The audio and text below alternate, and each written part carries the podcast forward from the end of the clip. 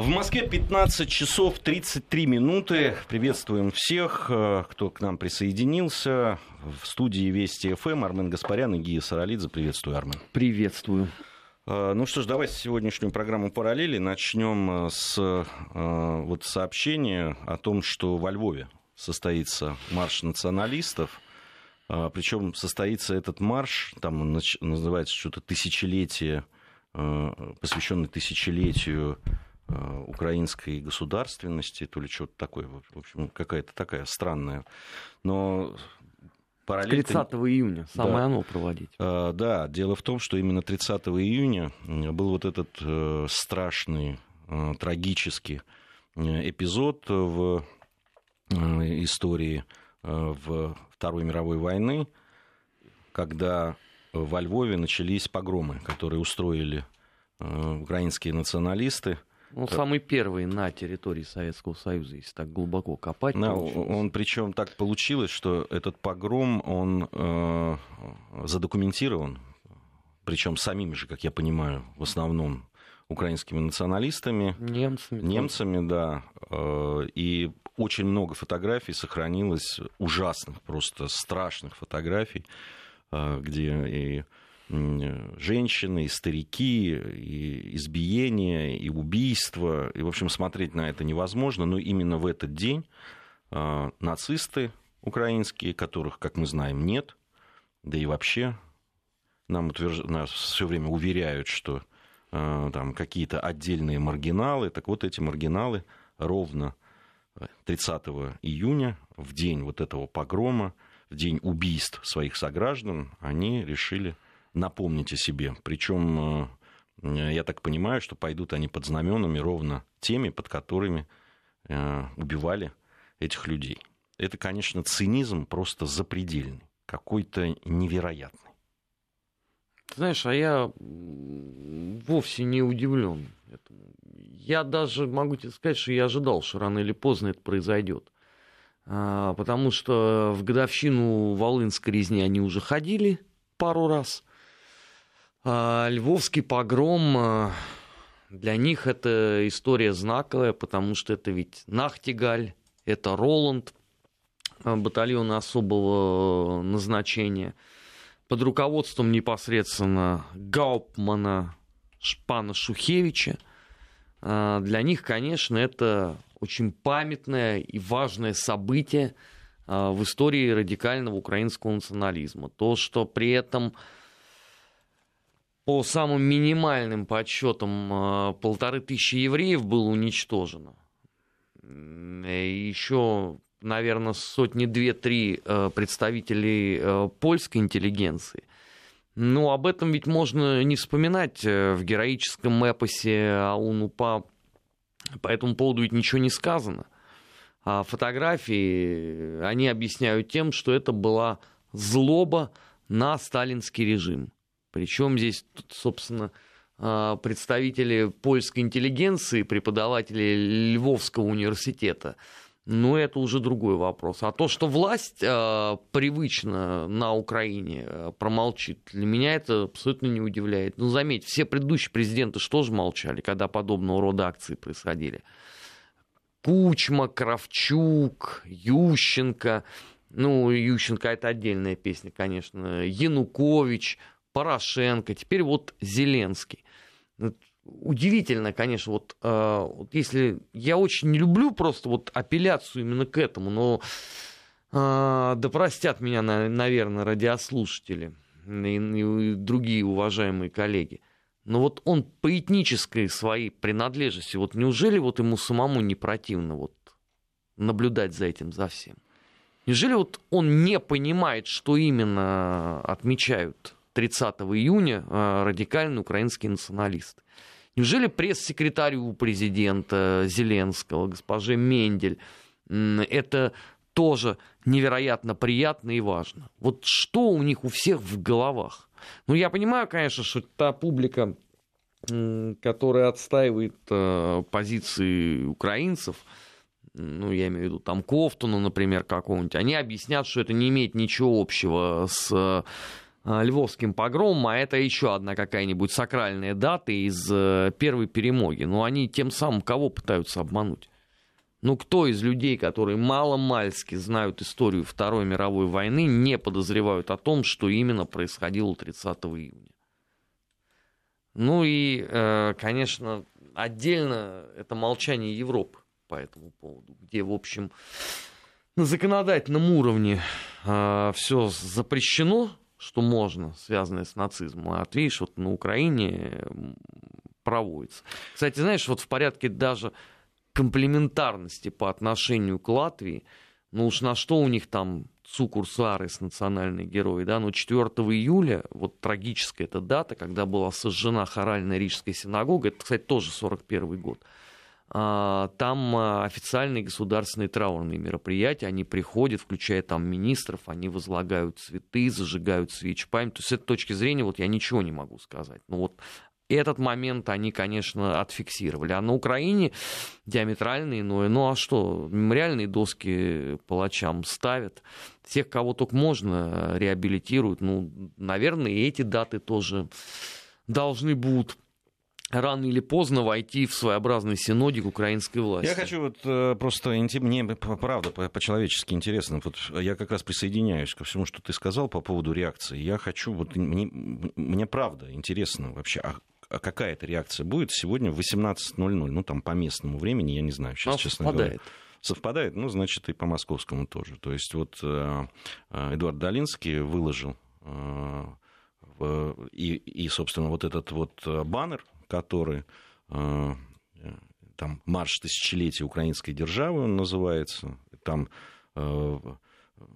три таких воина, ну, современный украинский воин, значит, э, какой-то боец УПА, видимо, и э, э, что-то похожее на казака там с э, оселедцем. Вот, и написано там 13 червня, 18.00, мест, место сбора памятник Степану Бендере, конечно же. Ну, собственно, все. А, по поводу, кстати, тоже Эдуард Долинский об этом написал, что по данным в 100 тысяч львовских евреев в итоге были уничтожены. Но это, не, не это этот... суммарно. Суммарно, да, суммарно. Я как раз сегодня, когда в социальных э, сетях писал об этом, именно это и имел в виду. Я это... просто э, да, там... вступил с собой в полемику, потому что я цепанулся за дату 30 ну, июня. Не дает возможность именно эта социальная сеть много писать по ну, этому потом, поводу. когда написал, я понял, да. собственно, а, посыл. Вот, э, там же были э, в этот день около полутора тысяч человек были 30 июня убиты в, во Львове. Потом э, оставшиеся в живых, там около 138 тысяч, были помещены в гетто. Ну и вот э, судьба их э, понятна. Этих людей выжили буквально ну, единицы, десятки людей из тех, кто пострадал. И при населении еврейском Львове к июню 1941 года 150 тысяч около было по переписи. Ну вот около 100 тысяч точно известно, что они погибли. Причем я напоминаю, что все это граждане уже Советского Союза. Да, безусловно. безусловно. А, здесь очень примечательно еще, ну, собственно, акт украинской государственности. Он был там оглашен одним из руководителей АУН, Ярослав, Ярослав. Стыцко, да, именно это тоже произошло 30 июня 1941 года во Львове. А, э, то есть этот акт Э, Стычко зачитывал ровно в тот момент, когда милиция АУН и националисты убивали евреев на улицах этого города. И примечательно сам текст АУН э, этого акта, я его вот просто процитирую возрождающееся украинское государство будет тесно взаимодействовать с национал-социалистической Великой Германией, которая под руководством своего вождя Адольфа Гитлера создает новый порядок в Европе и в мире и помогает украинскому народу освободиться из-под московской оккупации. Ну, ну, кстати, фюрер был крайне раздосадован этим актом. Бандера по итогам отправился в концлагерь, но мало кто знает. А, жена Ярослава Статико, ее тоже звали Ярослава Статико. Вот она в 97 году стала старейшим депутатом Верховной Рады, уже современной Украины. И она открывала э, заседание Верховной Рады. Это вот к вопросу о том, что никогда там никаких вот нацистов э, вполне себе не было. А Статико, да, такой упрямый был э, человек. Уже после войны возглавлял антибольшевистский фронт народов. Туда вообще включили всех, кого нашли. а, кроме русских. Русские не, не подходили, понимаешь, даже НТСовцы. И, и, и тех не взяли, а вот все остальные там а, присутствовали. И заметим себе, что этот антибольшевистский фронт народов был распущен только в 95 году, по-моему. То есть он пережил даже Советский Союз. Вот это к вопросу о том, э, как это все замечательным образом функционирует. Да это к вопросу вообще о том, что э, якобы э, украинские националисты боролись против немецких захватчиков изо всех сил. Это Гауптман Шухевич, наверное, да, ну, изо всех сил. Вот. А сейчас вот представители Э, следующего поколения, Тигнебок, Ярош, Белецкий, вот они все. Я, я напомню, что они все собираются баллотироваться в, в Раду украинскую. Но Белецкий из них самый сложный фрукт. Он же, понимаешь, он же поумнее будет, поскольку ИСФАК все-таки закончил с отличием. Он апеллирует не вот к этим людям, он говорит, что для настоящего украинского националиста кумиром должен быть э, Ойген Коновалец. Знаешь, и с точки зрения там, европейского обывателя уже к нему нету вопросов. А с точки зрения европейского обывателя, когда этот э, выпускник с отличием э, из ТФАКа Белецкий 30 июня выходит вот на такое, на подобное шествие, оно что должно означать? А это сурковская и путинская пропаганда, тебе скажут. Но он же выходит, вот. Ну он. и что? А кто об этом будет знать? Ну вот э, мы поговорим об этом в разных эфирах. А на Западе это все никому не интересно, к огромному сожалению. Там же Украина жертва, тем более еще гонимая в пассе теперь. У нас сейчас э, небольшая пауза, буквально несколько секунд, затем мы вернемся и продолжим.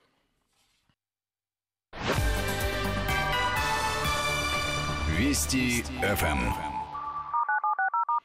Продолжаем программу. Армен Гаспарян, Гия Саралидзе в студии Вести ФМ. Э, Еще зацепился я в, в наших социальных сетях. Э, сейчас очень много э, постов, вот уже несколько дней, которые посвящены наводнению, да, которые в Иркутской области сейчас. Власть довела. Это просто это какой-то пир идиотов. Вот я, я баню просто. Слово это просто за, за гранью добра и зла, честное слово. Значит, а, а, Путин довел область. Э, в область довели, нет, там, значит, ничего не делается. Замалчивают. Вот это меня просто убило. То есть все репортажи, что на нашей радиостанции, что на э, телеканалах нашей, нашего холдинга, на других станциях и телеканалах, везде новостные выпуски начинаются с того, что происходит в Иркутской области. Причем уже давно. Уже несколько дней это происходит а, все время а, оттуда данные. Туда приехал, прилетел сразу после саммита а, восьмерки, э, то есть двадцатки президент. Говорится о том, что не так, что, где какие самые опасные районы, что делается для того, чтобы спасать людей. Спасатели вовсю работают и так далее. Там, наверняка не без головотяпства может быть в каких-то районах местных властей. Там, и так, все, обо всем этом говорится они делают вид, что этого ничего нет, что они сейчас чуть ли не из эпицентра наводнения сообщают вот об этих всех событиях, понимаешь? Я понимаю, что все эти, вся эта публика, она же кичится. У меня нет уже пять лет телевизора, я телевизор не смотрю. При этом они все дословно цитируют, что да, мы говорим да, в разных эфирах. Да, Меня мы, это умиляет ничего, просто. Мы ничего там это... Ну, может быть, если вы не видите, тогда откуда вы знаете, говорят об этом на федеральных каналах или нет? Но это, это просто это просто какой-то, э, значит, опять вот это вот э, начинают сеять панику, все пропало, все затопили. Так же, как было еще недавно в этой же Иркутской области были пожары, ты помнишь? Когда все Николаев тоже... же рассказывал как раз у нас да, э, ну, мы, мы тогда в, в природоведении. В природоведении мы связывались в, да, этом, да, нашей да, программе, да. мы связывались с ребятами, которые принимали участие, волонтеры в тушении пожаров, и которые рассказали как раз про тот пожар, который все постили. Он был снят, это э, прямо рядом с трассой, он один из самых незначительных на самом деле был э, этих пожаров. И очень быстро его потушили, но так как он был рядом с трассой, там было очень удобно снимать. Поэтому эти все герои, с позволения сказать, они вот это вот, и говорят, все, это кошмар, все замалчивают и так далее. Я специально тогда спросил у этого парня, волонтера, он не имеет отношения вообще никакой власти, ни местной, ни федеральной, никакой. Это волонтер, парень, который э, на протяжении уже нескольких лет, они создали свой отряд, он так и называется, по дате их, э, э, когда они его основали, и занимаются тем, что вот в самое такое время, в основном, он говорит, мы сами там не то, что тушим, мы обнаруживаем, главное, потому что есть кому тушить. Он говорит, это профессиональные люди, они этим занимаются, мы им просто помогаем. И я его спросил впрямую, вот на ваш взгляд, действительно ли мало э, говорят об этом в федеральном? Вот есть у вас претензии? Он сказал, да что, да. иногда даже говорят больше, чем есть, сказал он. На, на самом ну, деле. в этом разница, понимаешь, он человек дела, а это человек э, соцсетей. Им без разницы, о чем говорить. У них э, повестка одна и та же. Но это, как понимаешь, одна либеральная газета написала о том, что в Москве выпала осадка столько, что уже озеро Байкал отдыхает. Они даже не понимают элементарных вещей, которые людям закладывают, по-моему, в шестом классе средней школы. В курсе физической географии родной страны. Но зато это все будут подхватывать. Сейчас э, Иркутск э, наводнение. До этого любое другое событие по одной и той же схеме. Власть замалчивает, власть не хочет э, никому выплачивать компенсации, хотя, по-моему, президент сразу об этом сказал, как только туда прилетел. А, армия, которую туда отправили, не боеспособна. Они вообще понимают все вот, э, смысл слова боеспособность армии? Вот по отношению условно к тушению пожаров и так далее. А, следующая претензия. А, журналисты молчат. Почему молчат? Ну, э, об этом кто должен говорить? Э, ведущие радиостанции об этом говорят. Если для людей это профильная тема, они об этом тоже да говорят. Там уже пишут. наши коллеги работают э, в, из телеканалов, и наши корреспонденты нашей радиостанции, которые в Иркутской области, они уже работают, они все там находятся на месте, в отличие от всех этих балаболов, понимаешь? И рассказывают о том, что видят, что знают, о чем поговорили со специалистами и так далее. Ну, просто вот за честное слово, надо что-то с этим делать, с распространением вот этих слухов, э, фейков всяких, вот этих э, а, ложной информации. Так, так я далее. давно призываю, сделайте регистрацию в социальных сетях через э, портал госуслуги. Сразу подавляющее большинство этой гопоты будет отсеяно. А еще, понимаешь, ну хорошо, вот у нас программа параллели. Ну вот проведите параллели. Если мы говорим о пожарах, вы вспомните прошлый год и Калифорнию. Вы вспомните позапрошлый год и Грецию. Это тоже Путин виноват. Что, что происходило? Тоже все оказались не готовы. Вы вспомните наводнение в той же Европе, буквально недавно совсем. Когда смывало там и деревни, и все остальное. И люди гибли. Вспомните наводнение в Праге, когда в зоопарке звери погибли даже. О чем? Вот это же, да, ну вот просто тут же я не призываю там, э, не призывать власть к ответу, когда она действительно в чем-то виновата или, или что-то там э, по э, не, не обеспечили какую-то безопасность людям, вовремя не спасли, кого Вина нужно спасать. власти устанавливается в данном случае расследованием и проверкой всех фактов, а не огульно объявить о том, что все вокруг виноваты. При этом э, заметим себе, что некоторые уже вообще договорились до того, что это все же неспроста, это таким образом э, рушит э, электоральный рейтинг КПРФ в преддверии единого дня голосования О, в сентябре, потому что там губернатор, он из КПРФ. То есть... Ну вот что с этими людьми можно делать? Ну, только вот карательной психиатрии, видимо, спасает, потому что и, иначе просто не получается. И вот они целыми днями будут писать о том, что вот вы ничего не делаете для Иркутской области. Почему ничего не делают? Кто ничего не делает?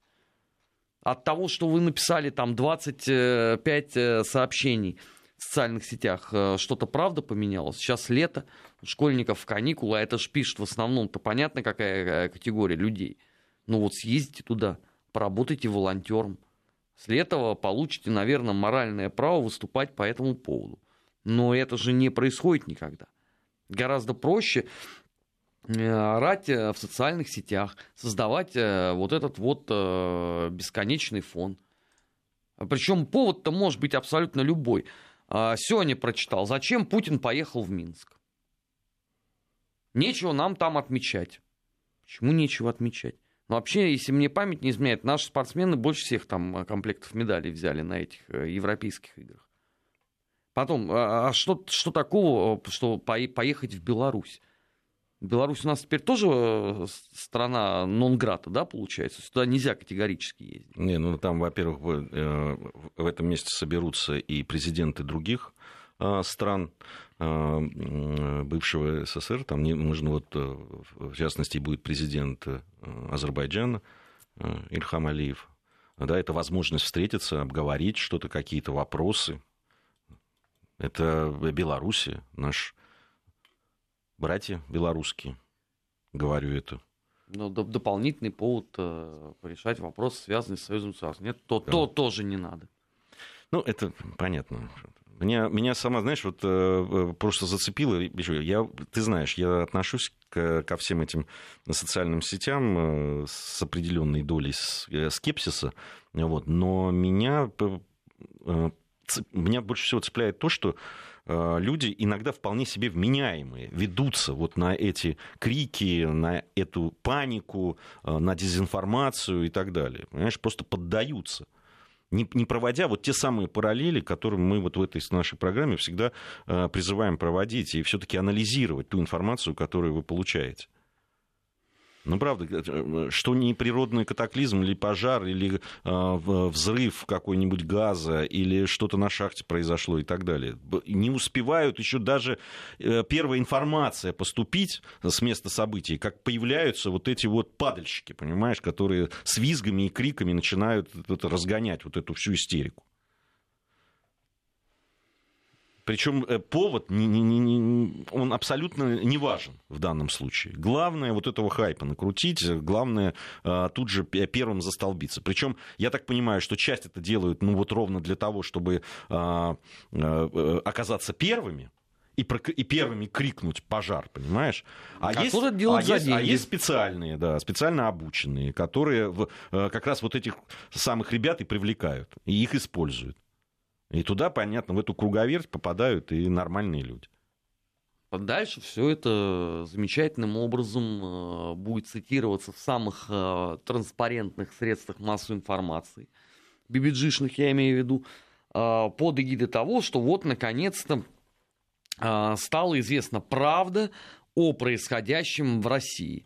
Власть преступно умалчивает, но общественные наблюдатели – распознали обман, и вот, вот она, картина мира. То, что картина мира в подавляющем большинстве случаев вообще ничему не соответствует, это там уже никто разбираться не будет, потому что главное, что это прописано, и потом уже со ссылкой на бибиджишные ресурсы то же самое тебе по второму кругу вылет. Я просто это все вчера вечером проходил. Сначала мне писали о том, вот вы, вы негодяи подлецы, э, молчите в эфире Вести ФМ о том, что происходит в Иркутске. Пока я полез посмотреть, что там происходит, мне уже со ссылкой на BBG все выкатили, полную хронологию последних дней. И опять, что мы негодяи подлецы. Тут э, у нас завершается уже время. 9 вечера вчера происходило. Программа еще одна любопытная очень информация. Появилась э, в интернете видео потасовки между представителями американских и северокорейских СМИ. Э, э, там пострадала пресс-секретарь Белого дома Стефани Гришин. Те, кто освещал как раз вот эту встречу Дональда Трампа и Ким Чен Ына. И один из северокорейских журналистов отталкивал значит, вот эту самую Стефани Гришин. А я скажу, почему ровно до этого, когда встречались э, Владимир Путин с э, Дональдом Трампом, была такая история, когда на э, наших журналистов запустили намного позже, чем американских. И они заняли все выгодные точки для съемки. А здесь вот просто, ну, видимо, люди не вытерпели и попытались силой установить порядок. Они сошлись. А, у нас... Параллели. Назад в настоящее. Ищем ответы в дне вчерашнем.